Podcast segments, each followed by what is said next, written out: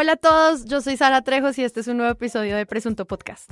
Hoy volvimos al estudio de Magic Markers donde no hay problemas con los micrófonos, invitando a María Paula Martínez. Hola, de vuelta. Y Santiago Rivas. Hola, ¿cómo les va?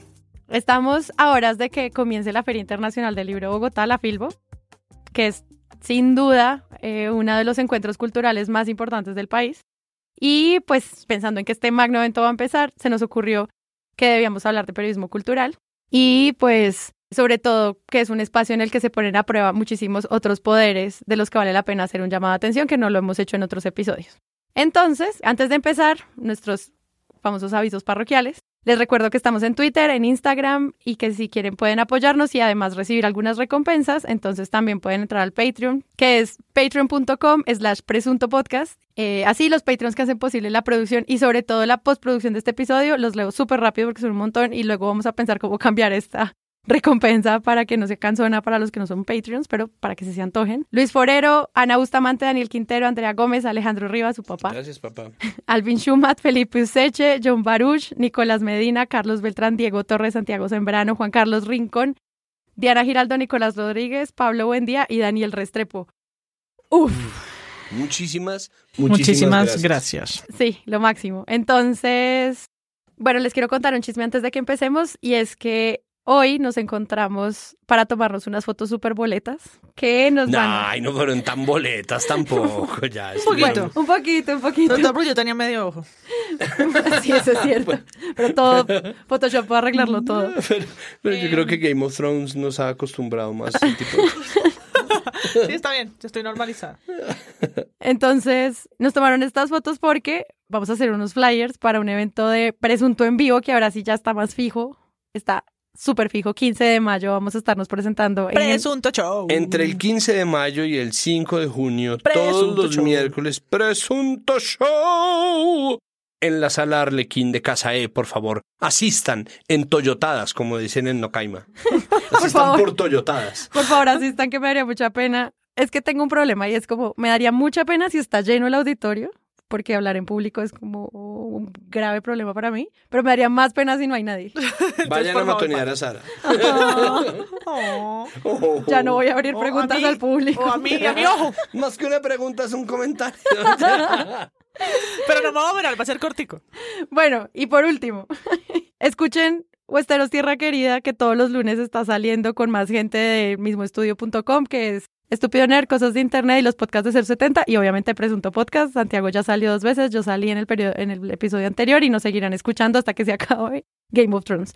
Entonces, final de las E noticias. incluso cuando se haya acabado una semana después, que es una de las maravillas de este podcast de Westeros Tierra Querida, que deja fermentar esa emoción agridulce, acre, incluso que queda tal- tras el final de una serie como tras el final de un libro y busca aprovecharla para que nosotros hablemos de ello para Sí. su entretenimiento. Entonces, nada, escuché Westeros Tierra Querida, está muy divertido. Y con eso, ahora sí, que empiece el episodio. Muy bien.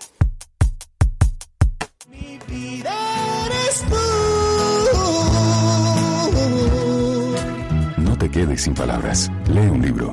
Ven a la vigésimo primera Feria Internacional del Libro de Bogotá. A partir eh, de hoy, Noticias Caracol empieza un apasionante viaje por el universo de las letras y no es para menos. José María Valdoví, escritor colombiano, gracias por estar en Noticias RCN. Al contrario, gracias a usted, Jaime. Bueno, usted está presentando en la feria El pie del Capitán Blake y otros cuentos demoledores. Como el nombre lo indica directamente, es un libro de cuentos. Comenzamos con el veto a los youtubers en la Feria del Libro. Con promesa de orden y una gran historia de ficción, vuelven a los pabellones de Corferias. No sabes lo que refresca un libro.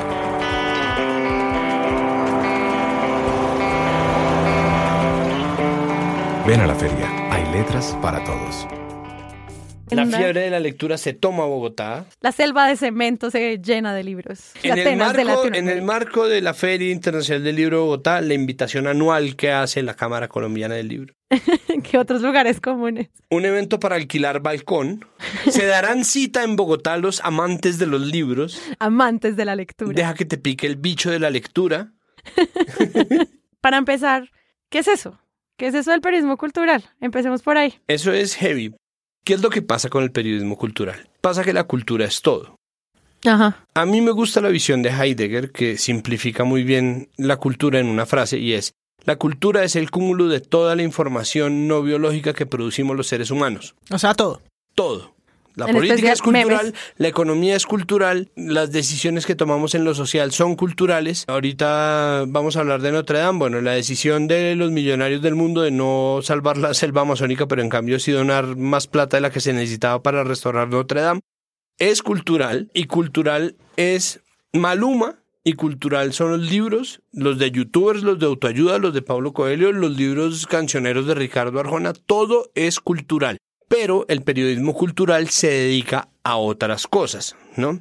Que a veces son cosas que se necesitan, es decir, se necesita que alguien cubra el trasegar de las artes y la creatividad humana, pero al mismo tiempo se necesita que alguien entienda que todo está permeado y relacionado y flotando en la cultura como los pedazos de gelatina de colores que flotan en la gelatina sin sabor del postre. ¿no?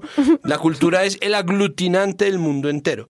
Y el periodismo cultural hace dos cosas. Una es cubrir las artes, ha dado discusiones muy interesantes, ha planteado debates muy interesantes, cada vez más se acerca a una visión ampliada de la cultura. Nosotros de verdad hemos progresado una barbaridad en los últimos 15 años, incluso un poco más. Y al mismo tiempo, el periodismo cultural no solamente en Colombia, sino al menos en Latinoamérica y en Europa y en Estados Unidos, hace también cultura, es decir, hace también parte del circuito. El periodismo cultural publica poemas, el periodismo cultural publica cuentos, el periodismo cultural traduce textos, el periodismo cultural hace crónicas y reseñas, que son formatos periodísticos que entran a ser parte del cúmulo de toda la literatura que se ha creado. Entonces, lo bonito del periodismo cultural es que así como el periodismo deportivo no hace deporte, ¿no? un poco de gordos hablando de, de- de fútbol, el periodismo cultural sí hace cultura y no se le condena, como al periodismo político que hace política. Wow. ¡Tarán! Tarán, tan, tan. María Paula. Me sumo a lo de Santiago diciendo que el periodismo cultural también es una categoría del periodismo. Sí. Estando de acuerdo con lo que él dijo, llamamos periodismo cultural a, las, a la agenda o a los temas que entran en las artes, como decía, en, en lo que en- entendamos por las artes, artes plásticas, las bellas artes, las siete artes. La cultura quieran. popular. Pero también la cultura popular y eh, le hemos dado una categoría en la que entra lo que no es política, economía, no, las demás. ¿sí? en, en un medio masivo, pues se divide un periódico o se dividen las secciones de un noticiero o una revista y en cultura ponemos lo que tiene que ver con películas, literatura, danza, en menor medida, digamos, conciertos, Sí. artistas y cada vez más también se expande a eh, vida de hoy, recetas, eh, dietas y como todo lo que no cabe en las demás secciones. Yo Hay creo un que esa versión se expande para bien y para mal. Y hoy vamos a hablar de dónde están esas fronteras que si bien son difusas porque es un eje transversal y es esa gelatina aglutinante, sí puede tener unas fronteras de lo que es y lo que no. Un problema de categorización ahí, y eso es lo que, dice María Paula, es verdad. Y es importante que exista una distinción clara sobre los límites, pero al mismo tiempo sobre las limitantes que se autoimponen desde la- el mundo de la cultura. ¿no? Nosotros venimos de un mundo en el que existía una cultura con C mayúscula, en el que existían unas artes con A mayúscula, y eso poco a poco afortunadamente se ha ido desbastando y se ha ido eh, ecualizando, se ha ido volviendo mucho más interesante y mucho más complejo porque no se trata de una cultura elitista y exclusiva, pero al mismo tiempo, desde el periodismo cultural, se resisten a la entrada del entretenimiento en- dentro de las categorías. Entonces, el problema para mí es desde dónde se aborda esa discusión. Es decir, todo el entretenimiento es necesariamente cultura, pero no toda la cultura es necesariamente entretenimiento. Que ese es un punto súper importante, sobre todo a la hora de criticar este tipo de periodismo, que es enfocarse en qué es lo que tú decías al comienzo. La pregunta es, ¿qué significa eso de que hemos progresado en los últimos 15 años? O sea, ¿hacia dónde debería verse el progreso de entender el periodismo cultural cuando cada vez más el entretenimiento y como muchos de estos contenidos terminan estando dentro del periodismo cultural? Lo que para mí es un plus, es decir, la, Ajá. Sí. el- la lupa cultural gana. Sí. Sí, Barico, que es eh, un crítico italiano que ha dedicado varios de sus ensayos a esto, habla de alguna forma como una invasión bárbara, ¿no? De los baluartes culturales caídos. Ya no son las siete, las siete artes, ya no solamente vemos, por ponerlo de manera eh, rápida, en un canal cultural, entonces a la sinfónica durante siete horas estar ahí porque eso era lo que pretendíamos fuera un goce cultural, sino que cada vez cabe más la cultura popular y esa pirámide elitista tiende como a ampliar la base y a caer un poco del pico, ¿no? Y yo creo que eso es muy valioso. y, lo, y lo vemos representado en lo que las revistas culturales, por ejemplo, han empezado a cubrir en los últimos años, ya poniendo el ejemplo colombiano. Hay un progreso y es que los medios culturales ya no están simplemente apelando al público minoritario, ¿no? Esa cosa hermosa de la HJCK que apela a la inmensa minoría es algo muy bonito, pero al mismo tiempo es algo que es obsoleto, es una noción de la cultura que es obsoleta la noción de la cultura como el club, sí, como el club Bilderberg del mundo en donde solamente los que saben están. Sí es un tipo de elitismo que en algún momento tenía también que ver con la plata, pero en algún momento ya no. Entonces hay un cúmulo de gente que no tiene un peso, pero que se gasta su vida entera en música clásica y cree que eso lo hace mejor que la humanidad. Eso está mandado a recoger. Y el periodismo cultural no tendría por qué ni tiene por qué estar perpetuando esa noción. Sin embargo, el periodismo cultural como un generador de cultura está obligado a generar contenidos de calidad. ¿En dónde está el progreso? Cada vez hay mejores plumas, pero al mismo tiempo cada vez el lenguaje es más simple cada vez hay más entretenimiento en la cultura, el problema, o sea, el retroceso, está en que efectivamente se trata la cultura como un tema residual. ¿no? Se le pone como, como la costura en los colegios, ¿no? Como danzas típicas, ética y saludo, cualquier materia que ustedes les haya tocado, manualidades, que no, que les parecía que no tenía incidencia alguna en la nota, ni en su promedio, ni en nada, la cultura tiene todavía ese carácter. Entonces, lo malo es que los medios todavía pongan en el margen, ¿no? En las últimas, en las postrimerías del noticiero, en la sección de una sola página, con una sola columna, con un solo, una sola reseñita, alguna cosa, y que la mayoría de eso se lo lleve el entretenimiento, que es lo que genera este gran resentimiento en el mundo de la cultura. Es como, claro, ahora los medios culturales se dedicaron a, a cubrir las obras de teatro de revista de la farándula, que es muy molesto. Sí, es muy molesto. Entonces, ¿qué es lo que pasa? Como siempre lo hemos dicho aquí,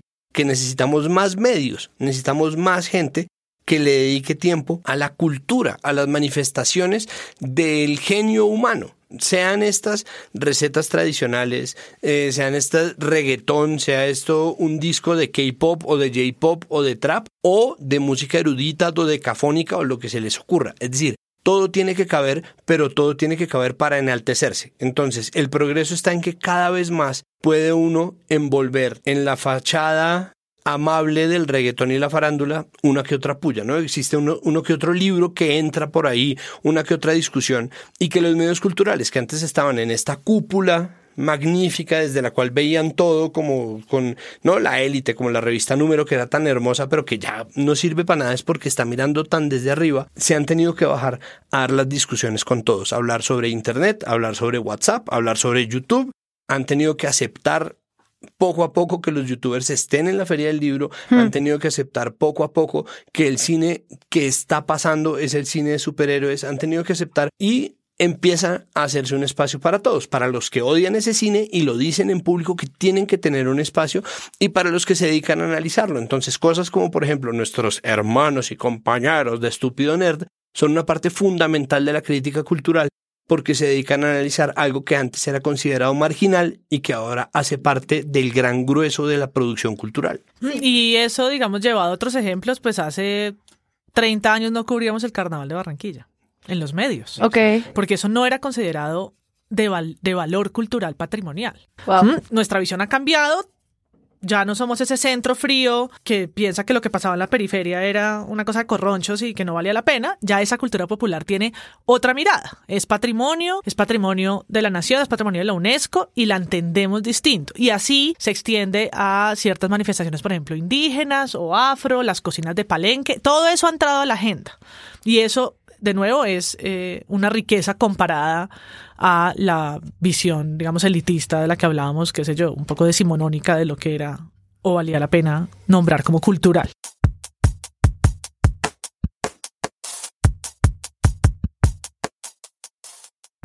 Claro, pero siento, sí entiendo el progreso, entiendo los cambios de que aparezcan una hoja más, media página más, una sección más larga en temas de cultura, al menos en los grandes medios, pero siento, pues les pregunto, si todavía no estamos muy ligados como a la agenda. Como Sí. somos portada, sí, hay un gran evento, sino fin. Chao. De acuerdo, pues uno escucha a los periodistas culturales siempre tener que lucharse su espacio en un periódico, en, un, en una revista que es eh, finita, ¿no? Pues se, la- se va a ganar las portadas de la política, la economía, la internacional y cultura, pues de últimas o cultura es la pestaña de las costuras, Mm, pero al mismo tiempo, cultura podría ser un enfoque muy interesante para hablar de nuevo de todo. ¿sí? Uno podría tener un- un medio cultural Claro. que habla de la política. Y eso pasa. Pasa, por ejemplo, por la revista Arcadia, que la política pasa por sus, por sus páginas. Pero es verdad que la mayoría del periodismo cultural, uno, es crítica. Cuando uno habla de periodismo cultural, pareciera que todo el mundo quisiera ser crítico de cine, crítico de libros. Y el periodismo cultural es una forma de abordar la cultura que puede tener reportajes, crónicas, pero se hacen poco. ¿Cuándo fue el último repo- reportaje largo cultural que vimos en un medio masivo? ¿Mm? Pues probablemente algunos del Carnaval de Barranquilla que le tiran pita para hablar sobre el- la música o sobre los personajes, pero es muy poco. Como Lo de que pronto hacemos- es- este documental de Jesús Abad Colorado sobre la vida del fotógrafo Claro, y es el una del exposición, conflicto. es una el testigo es una exposición y uno la ve como en la agenda cultural, porque a veces la agenda cultural es como la agenda de las cosas que hay para hacer, El plan. el plan. Plan B. Plan B es como una revista cultural, sí o no, ¿no? Esa es la discusión. Pero sí creo que hacemos un periodismo cultural que está pegado a la agenda de los eventos. Entonces, en enero hablamos de música, porque el Festival de Música de Cartagena. Sí, en luego febrero hablamos de literatura. Exacto, luego hablamos del Hey Festival, luego hablamos del Fixi, marzo, Claro, luego hablamos de hablamos de, cine. la Feria del Libro, Los conciertos. que luego hablamos, del, eh, luego hablamos del Esperio Picnic, luego hablamos de la Feria del Libro y, la, y el año parece repetirse. Yo digo, pero podemos hablar de cine en Otro día. diciembre. Sí, octubre es arte y fin. O sea, no, tú no vuelves a ver mucho más arte, de arte, a- Arte que no y en en octubre octubre. están los festivales de jazz regionales, en septiembre son las ferias regionales. Es que hasta del no lo sabemos. No, es que Es ya que es, existe uno, un... es que existe y, y- y incluso las redacciones les funciona porque lo planean pues eh, en un cronograma divino, pero se quedan ahí. Eso está bien porque hay que hacerlo, hay que, hay que hablar de lo que está pasando, de la agenda, Claro. de lo coyuntural, pero no puede ser el único espacio y el único género. La reseña y la crítica no pueden ser el único género del periodismo cultural. Y por ejemplo, no sé, algo como lo que estaba pasando con la ley de mm, las ley TIC. Ese no es un tema del periodismo cultural. Claro que lo es, pues es que es, mire, es que precisamente ahí está el problema. Los medios culturales se han progresado porque se han ganado un espacio a punta de peleárselo. Yo insisto, la mejor forma de ser independiente en este país es ser uno pobre y de esa manera Arcadia y el malpensante tuvieron que forjarse, como muchos otros medios no lo hicieron, una identidad y una voz propia que todavía las posiciona, ¿no? Claro. y que les permite, bueno, también obviamente el espíritu quijotesco de Andrés Hoyos, que se le agradece tanto, de mantener a flote la revista, a pesar de que haya dado números rojos durante tanto tiempo, y la posibilidad de reinventar el el periodismo cultural en Arcadia una y otra vez, ¿no? Esa posibilidad que tienen mes a mes de hacerlo, pues es algo que es muy interesante y que nosotros no habíamos tenido. Entonces, en esta crisis de los medios, los pocos medios que sobreviven, o de los pocos medios que sobreviven están los medios culturales porque los medios culturales ya están acostumbrados a no tener plata. Es un poco loco, pero pues no, los, tengo un los- medio cultural, oh. los, los organismos anaeróbicos funcionan mejor cuando empieza a acabarse el oxígeno. Ya, ahí está, es, es- muy simple. sí, parásitos, total. Dentro de esa estructura, pues se agradece que existan medios así. Pero claro, es decir, la cultura sigue estando relegada a los últimos espacios y es muy triste, yo lo digo por haber hecho dos y punto en Caracol y haber trabajado en la ventana y haber trabajado en, en órbita, es muy complicado porque además el mercado de los mercaderes de la cultura, perdón la tautología, pero el mercado de los mercaderes de la cultura requiere de ese tipo de cosas. Entonces, ¿qué pasa?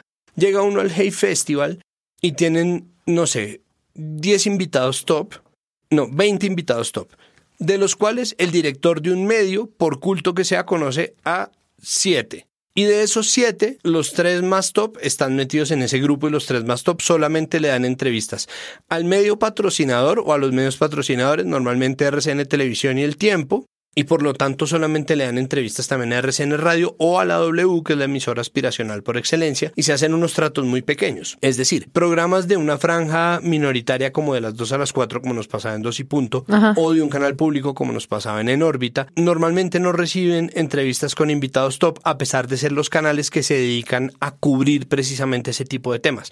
Entonces se vuelve un complique porque el lobby para hacer periodismo cultural, como a la cultura no le conviene, se supone, los públicos minoritarios, ¿no? Creo que el podcast es la prueba de todo lo contrario, es decir, los nichos son mucho más fieles y mucho más fuertes y mucho más efectivos a la hora de vender cosas o a la hora de mover contenidos. Bueno, ellos piensan que no, ¿no? Ellos siguen en la fórmula convencional de pero cuánta gente te ve a ti, cuántos seguidores tienes en Twitter, cuánta gente te ve en. YouTube y eso me conviene a mí o no para vender más libros, me conviene o no a mí para mover más material, me conviene o no a mí para darle más visibilidad a la persona que estoy manejando y la respuesta normalmente es no, a nosotros no. Entonces todas las entrevistas con medios públicos o con programas nuevos, es que verdad, a pesar de que Caracol Radio es Caracol Radio, Dos y Punto era un programa que ¿Qué es todavía tenía que lucharse mucho los, los invitados que tenía. Claro. ¿no? Entonces, y los invitados que tenía además, dentro de un aspecto que tenía que privilegiar a la farándula, se suponía, por encima de la cultura.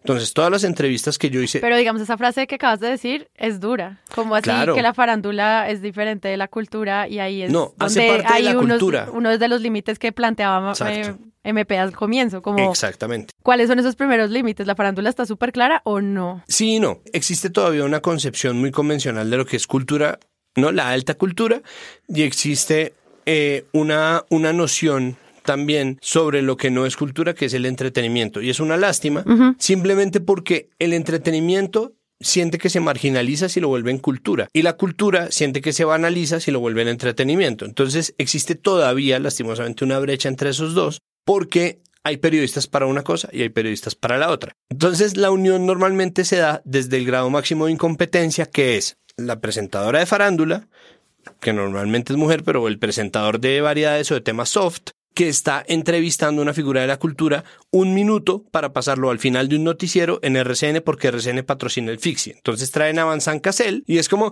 ay, sí señor, y usted salió en la película Rottweiler Doberman. Eh, sí, y, cómo le fue trabajando con Jean Reno. Jean Reno es mi amigo, comemos todos los días. Bueno, ¿y eh, qué le ha gustado de Colombia? Sus mujeres. Bueno, muchas gracias. Hasta aquí el periodismo cultural desde el Fixie. Sigan ustedes y uno ve y en el detrás de cámara son operaciones gigantescas para hacer unas entrevistas que al aire duran dos pinches minutos. Entonces, es, es un gasto desmedido para tan poco resultado y mientras tanto el periodismo cultural permanece marginalizado precisamente porque no se entiende que la cultura es el cúmulo de todo. Y por otro lado, esa, es decir, ese muro no existiría si del otro lado tampoco estuvieran perpetuándolo. Entonces, desde el otro lado es como nos negamos, nos negamos a aceptar el reggaetón, nos negamos a aceptar los youtubers, nos negamos a aceptar un montón de cosas, el cine banal, nos negamos a, hablar de temas. Entonces, la frontera persiste por sus lados más conservadores. Pero hay un paralelo ahí que me parece chévere que, que, plen- que pensemos y es, por un lado, el periodismo cultural como ese espacio para vender boletas, como de agenda, para, vamos a hablar del Festival Stereo Picnic, es para que la gente venga al festival y compre tickets, o para que vayan a la Feria del Libro, o para que vayan a cualquier evento, que en ese caso es como lo que estaba diciendo Santiago al comienzo, como entendamos al periodismo cultural desde simplemente los que tienen grandes números. Sí, y un poco Y luego, el, y luego lo contrario. es un poco el mercado, ¿sí? Es cuando, como en otras, como en otras instancias del periodismo, importa más el mercado que la historia. Porque entonces cuando yo hago una, nota periodística del autor que publicó el último libro, por ejemplo, me acuerdo mucho cuando el tiempo era de Planeta, pues que no había libro de Planeta malo. Es cierto. Sí, todas sus, todas sus columnas de crítica eran sobre libros de Planeta y todos eran pues berraquísimos y tocaba ir a comprarlos. Y lo mismo con los conciertos o con los últimos discos. Eso es un- una forma de periodismo fácil que además se centra en el autor y realmente es que es, voy a decirlo con todos los enemigos que me pueda ganar, pero es que es aburrido. O sea, yo lo he hecho. Yo he hecho en el Hey las eh, entrevistas a los autores, me he postulado en ABC, todos los que uno quisiera entrevistar. Luego se tiene que enfrentar a 20 minutos, los autores hacen 10 entrevistas en el día y uno ya al final va a la sala de prensa y no sabe qué más escribir y se encuentra con historias pues repetidas porque es entrevistas y entrevistas a, una, a un autor que ya escribió 700 páginas y que ya dijo todo lo que tenía que decir y uno está tratando de sacarle un poco de su vida, pero pues él quiere contar es de sus historias o lo que cuenta de su vida ya lo ha contado a través de sus libros de una forma maravillosa, a través de recursos literarios. Entonces, ese periodismo pues se agota porque es, le hago la entrevista al último director de la última película y yo creo que funciona bien en algunos formatos, en televisión, por ejemplo, pues bueno, se hace mucha cosa de la de la alfombra roja, de no este periodismo rápido del evento que está pasando, cuando son los Oscar, cuando son, cuando pasa Canes, cuando son los TV y novelas, los India Catarina, qué sé yo, todo esto que habla más sobre las personas y menos sobre el sector. Y la otra paradoja que yo encuentro hoy con las agendas y con qué se cubre y qué no, es que al final hablamos cada vez más de lo cultural, del valor agregado de lo cultural, un poco de las industrias creativas, y con esto no estoy diciendo de la economía naranja, sino... No, y hasta sí, de hecho fue la portada de la de la, Arcadia, de la penúltima Arcadia, sino que los videojuegos, el cine, los estrenos en Netflix, es decir, lo que está pasando en el mundo de lo creativo y la cultura, que no es aquí, no es cosa de la, de la presidencia, sino realmente lo de eh, Roma Netflix son fenómenos interesantísimos de discutir. Sí. Eh, Jeff Bezos y Amazon, los modelos, los nuevos modelos de consumo cultural, entendiendo eso desde los videojuegos, pasando por Game of Thrones y lo que sucede alrededor de lo transmedial que hay allí, pues están ahí para ser cubiertos. ¿Mm? ¿Por qué? Por el periodismo cultural, porque pues caben con un poco de economía, pero es que la cultura tiene que ver con mercados, la cultura tiene que ver con las comunidades y la conectividad y bueno, con un montón de temas, pero siento que eso con la comida, con la vida en la ciudad, con todo. Pero es que al final esas agendas terminan ocultando las posibilidades de hacer estos debates que están más chéveres. Como tengo que ir a cubrir el evento, ¿Qué pasa si un medio cultural decide no ir a la Filbo? Yo creo que eso es un problema. Eso es un, yo creo que lo que existe ahí es un mercado de resignación. Es decir, no en, en medio de en medio de todo, lo que pasa con los eventos en la agenda es que permiten abrir huecos. Entonces, a mí en los consejos de redacción de Dos y Punto se me abrían huecos gracias a la agenda. Entonces, como marica, estamos en el mes del arte, ¿por qué no hablamos de esto que no podemos hablar, no? Entonces, como todo el, todo el año hablar de Oscar Muñoz o de Nadine Ospina, ay, ay, qué hartera. Pero en octubre, ah, no sé, una chimba, porque es el tema de moda. Entonces uno dice, bueno, aprovechemos que existe al menos este ritmo y tratamos de mover esas discusiones así, porque si no, no hay. Y sí, es una lástima, está mal. El problema es que es lo que hay. O sea, ahorita es lo que hay, sobre todo desde el periodismo mixto, porque un programa como Dos y Punto era un programa que estaba supeditado al, al devenir y al trasegar de la farándula, ¿no? Y aún así, medios como Arcadia, el malpensante no tanto, el malpensante en eso es mucho más libre, ¿no? Malpensante viene la Filbo y tiene el número vallenato. Y para la Filbo presenta el número especial de, de cocina, de gastronomía, buenísimo. Entonces, tiene la posibilidad de mover temas porque se asume que el malpensante ya es literatura y eso es muy bello y eso casi no existe, ¿no? Pero entonces, ¿qué pasa? Por ejemplo, lecturas del tiempo pues tienen que adaptarse esos, a esos ritmos porque es la manera de meter temas en lo cultural. Seguramente la sección de cultura de semana es exactamente igual. ¿Qué va a pasar en, no? La única otra manera es cuando uno se los encuentra en las sociales. Estuvimos en el lanzamiento del documental del maestro Botero en no sé dónde y aquí está Pepita de Chajad y aquí está eh, Tolita de Pungilupi eh, posando al lado de Munir Fala. Eso es todo lo que uno ve de cine es eso. Y lo único otro que hay, que también hace parte del mercado de resignación, es que la crítica se hace acerca de productos en frío. Eso también es un poco lo, lo, lo que pasa con la crítica. La crítica le da visibilidad al arte, entonces en el arte, arte, ¿no? Arte, se comprende que la crítica, incluso la mala, es necesaria. En cambio, con los eventos culturales del estilo de Stereo Picnic, no. Y eso es un problema muy grande. Creo que nosotros ya hemos hablado de esto. Y el problema es que, y esto es otro asunto con el periodismo cultural que tiene que tratarse, es el mercado de las entradas. Entonces, ¿qué pasa? Los grandes empresarios de los eventos, sean estos películas, festivales, ferias del libro, bla, trafican con las acreditaciones y se genera un sistema según el cual a los periodistas se les hace el favor enorme de ponerlos en el pedestal de quien puede entrar gratis a los eventos. Y en nombre de ese favor, no existe la posibilidad de que el periodista critique. Eso es un horror, tanto desde el empresario que está dando las boletas, con la esperanza de que haciendo ese favor una persona no se queje de los problemas que haya, sean estos hacinamiento en la zona de comidas, mala curaduría, eh, un enfoque flojo, eh, malos invitados, lo que sea que pase, ¿no? y, desde el periodista, y desde el periodista que decide aceptar el engrase y decir, entonces, ¿a mí qué me pasó? Yo escribí para Red Bull alguna vez un artículo haciendo una reseña criticando un evento para que me lo hubieran completamente cortado. No, es que, no, No. Santi, ¿por qué nos vamos a lo negativo? ¿No? Entonces, ese servilismo huevón, esa lambonería, Total. ¿no? Es, es esa tontería de pensar como, pero, marica, eso viene por dos razones que me parecen que son gravísimas. La primera es, no nos van a volver a dejar entrar. Ay, perdí ¿no? mi acreditación Vamos para siempre. A perder el poder del periodista, que es el estatus de VIP, el que está siempre ahí, no el Peter Parkerismo, como estuvo siempre de primero en el lugar de la noticia. Y por otro lado, El Peter Parkerismo.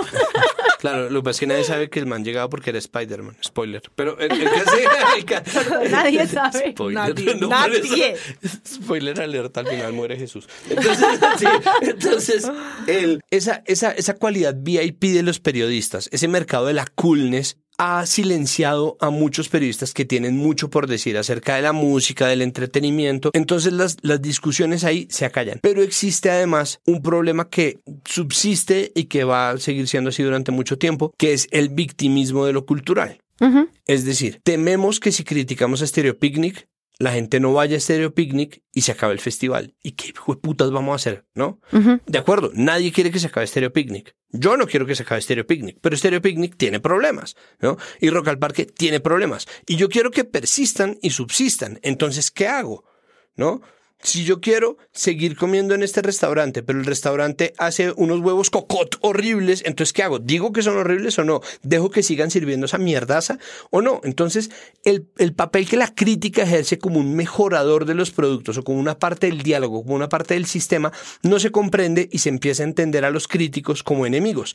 Y como la mayoría de los periodistas culturales y de los periodistas jóvenes que están en ese limbo entre la cultura y el entretenimiento, que a veces es tan y a veces es tan mal sano, están pensando, ay, weón, ¿será que queremos acabar con la cultura? Sí, y queremos acabar con nuestro propio estatus de gente cool. Queremos aprovechar nuestro estatus de gente cool para acabar con los eventos culturales. Entonces, esa medida del poder de la prensa y del papel que juega la crítica como parte de un sistema, me parece que no lo hemos terminado de comprender.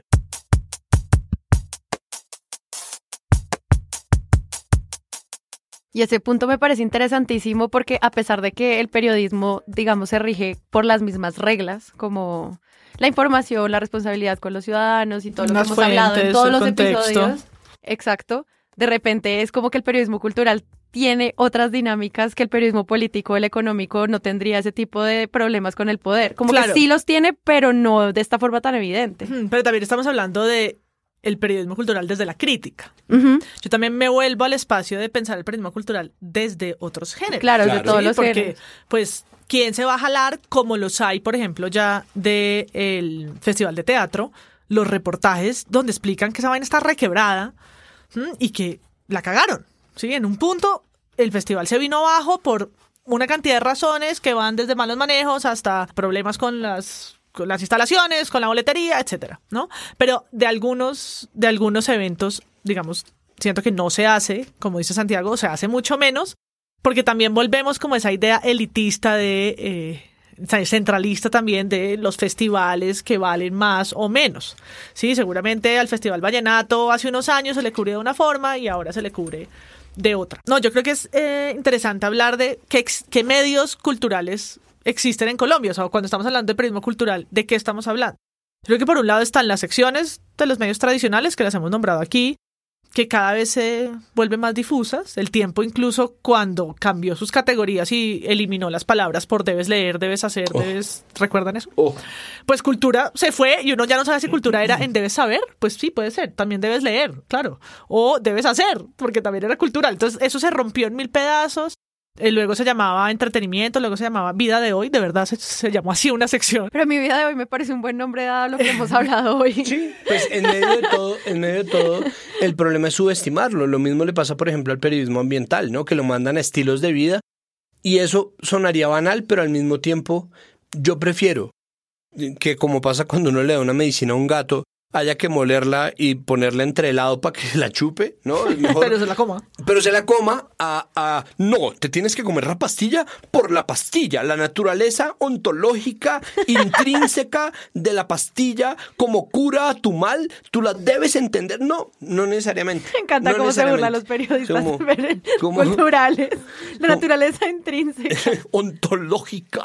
Puedo usar más esdrújulas.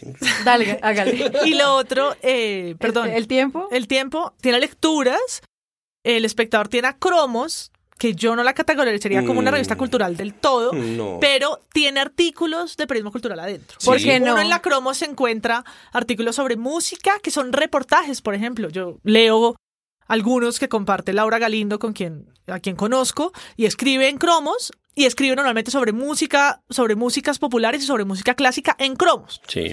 Espacios, aunque la revista como tal no lo sea, porque no es equiparable a mi forma de pensar con Arcadia.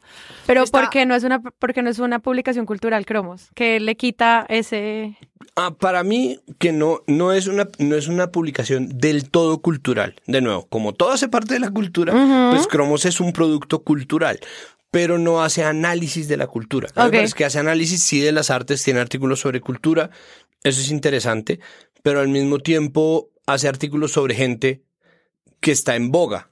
¿no? Cualquier persona en cualquier situación. Entonces puede ser el perfil familiar de tal o cual político, eh, la vida de tal actor, la, sí, cierto presentador gordo. Eh, Bueno, es decir, como gente que sale en cromos. cromos. No, por porque nadie de este cromos, podcast ha pues. salido en la portada de Cromos. Nunca nadie. nadie. ¿Quién? Nadie, nunca. Entonces, Vean, vean el link en las notas del episodio.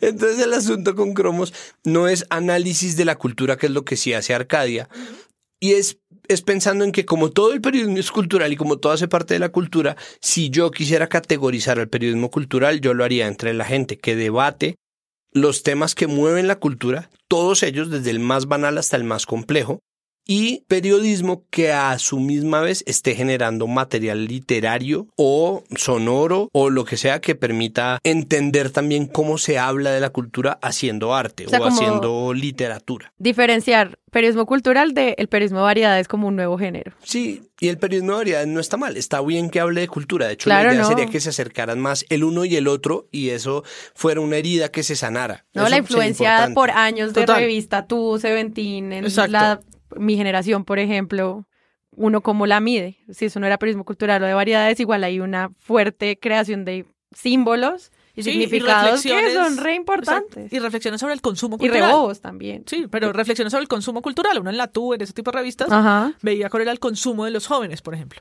El Eh, otro. Está Bocas, que Ah, hace claro. parte de la Casa del Tiempo. Es una, es una revista de entrevistas, pero con un enfoque muy cultural. Quienes escriben ahí son o se reconocen a sí mismos normalmente como periodistas culturales y su agenda está entre las artes, pero también esos otros como lupas, ¿no? Han sacado historias de un perfil cultural sobre un personaje político. ¿m? Y eso tiene cabida en, en Bocas. De Eh, Cuña, escuchen otra vez el episodio de entrevistas a, a candidatos. A candidatos. Que salió de Exacto. Bocas analizando, de los primeros que analizamos acá en Presunto Podcast. Exacto. Luego, bueno, está Arcadia, que podemos ahora hablar especialmente porque tal vez es el único medio impreso grande de mayor circulación, y vamos a decir que igual la circulación es bien, Mínima, bien, sí. bien baja, pero de mayor circulación, sin competencia, porque no hay otra revista impresa tan masiva, reconocida, perdón, como periodismo cultural, la Malpensante no se reconoce así. Entonces, Arcadia, digamos que ostenta su único trono. Y luego está lo digital. Yo siento que en lo digital pueden estar pasando cosas interesantes. Acaban de lanzar una revista en Medellín que se llama Papel, que es una revista que dice Revista de Periodismo Cultural. Están Universo Centro entraría ahí, ¿no? Universo Centro a mí me parece que entra en la categoría del mal pensante. Sí, que es hacer textos literarios y crónicas que funcionen como parte de la literatura, o sea, una revista que es un producto cultural en sí mismo, mientras que Arcadia da debates acerca de la cultura. No sé si ustedes leyeron Antonio Tabucchi sostiene Pereira, Sí. que el personaje principal trabaja en la sección de cultura de un medio en medio de toda la dictadura fascista en Lisboa. Y él dice, a mí no me pueden tocar, pues como yo hablo de cultura y hablo de traducciones y de libros, entonces soy un periodista que está limpio y el que no deberían atacar.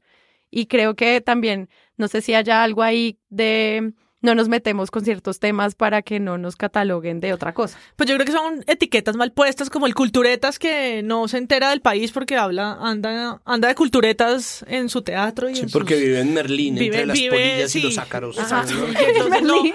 no se ha enterado no del país. nadie no se ha enterado del país en el que vive. Luego está la etiqueta nueva, que me parece súper interesante, que es el de la cultura mainstream, el de la sociedad del espectáculo que tanto critica Vargas Llosa, que es Un poco ahora, como Bueno. así que el consumidor de alta cultura también va al circo y cómo medimos los nuevos consumos culturales, que es genial. Y luego está el revoltijo cultura slash entretenimiento y lo que pasa en otros formatos de los que no hemos hablado, como la televisión, Ajá. donde es más difícil encontrar programas en la televisión privada culturales. Sí, porque lo que has dicho hasta ahora es prensa, ¿no? Prensa, pero entonces en la televisión, la televisión pública de naturaleza cultural y educativa. Lo que pasa con la televisión pública es que la televisión pública sí ha buscado desde hace ya un buen tiempo crear una visión ampliada de cultura que necesita que la televisión sea tan un espejo como una ventana. Y ahí es importante también remarcar que el periodismo cultural se hace desde el análisis de la vida de la gente. Y eso es muy chévere y no existe en otros lados que no sea la televisión pública o la radio pública, ¿no? Que es analizar lo que pasa con la gente, lo- la música que se hace en el país. Los únicos contenidos serios de música nacional se están haciendo en radio pública últimamente. Y En la Radio Nacional. otro lado, en Radio Nacional de Colombia. Y el rock nacional suena sobre todo a través de Radiónica, pero Radiónica no hace todo el tiempo análisis culturales, mientras que Radio Nacional sí.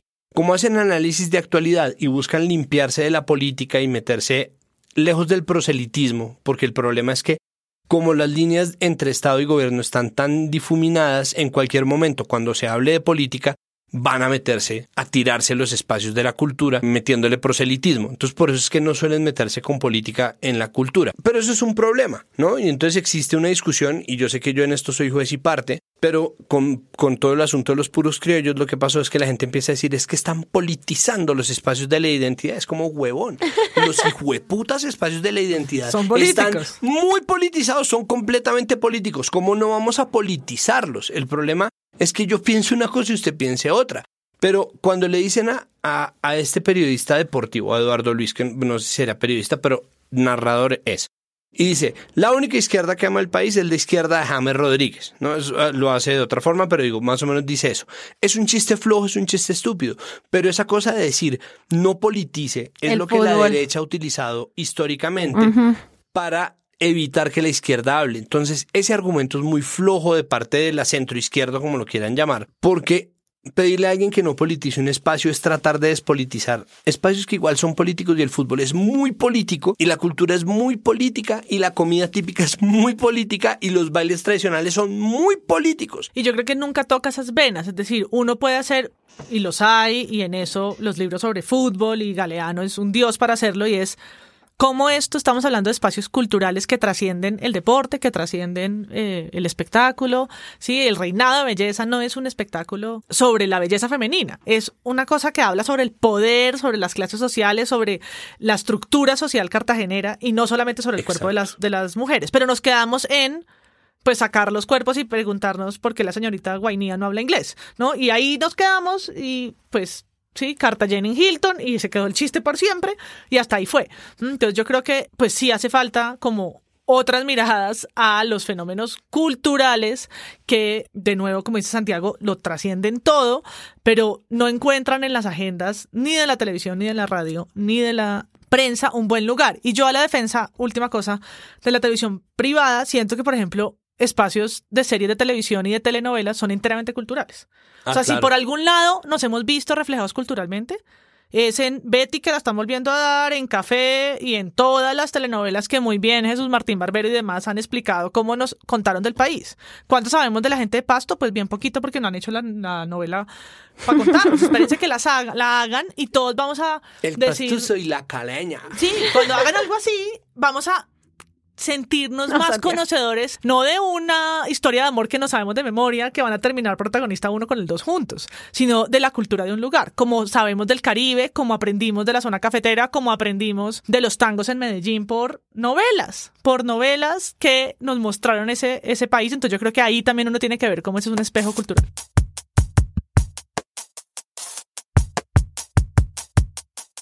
Entonces, este tema da para un montón de No, cosas porque es la primera vez que lo tocamos y estamos en plena feria. Vayan a todos los eventos que Santiago va a presentar allá. Vayan a la Filbo, Yo por creo- favor. Esto es la, mercado de las boletas. Voy, voy- voy a hacer hasta abdominales en la Filbo. Todo voy a hacer, todo allá. Eh. Voy a cocinar, voy a poner música, voy a hacer eh, flexiones de pecho. era Una, voy a tener Básicamente, de Santiago pulgas, Rivas todo. se toma la feria. La Rilbo. Eh, no. Yo creo que la conclusión es entender la comprensión de los nichos, también para hablarles en los lenguajes. Y más como todo el tema como de medios alternativos, youtubers que están haciendo crítica de música, de libros, booktubers, gente que se toma el tiempo de hablarle a su público específico, que conoce a su Espectaculares, público, sí. que Están haciendo todos mejor los medios que locales medios. que sí se acuerdan que hay una minga cultural y la reseñan. Siento que ahí está el llamado y esos son los espacios que siento que se pueden rescatar un montón versus las posibilidades de divulgación que tiene alguien Y como Arcadia, lo- a dónde llegan estos otros espacios de crítica, análisis, reportaje y pues se nos lo que ya hemos dicho en otros episodios también con otros tipos de periodismo. Bueno, esto es todo por hoy. Esto fue Presunto Podcast, el episodio sobre periodismo cultural. Nos vemos. Notas de arte, reseñas, crónicas, entre otros. Yo solamente quiero cerrar con un titular de pulso, por favor. Por un titular Dilo, de dilo, pulso. por favor. Se creen muy intelectuales y van a la feria del libro a ver youtubers. Tan, tan.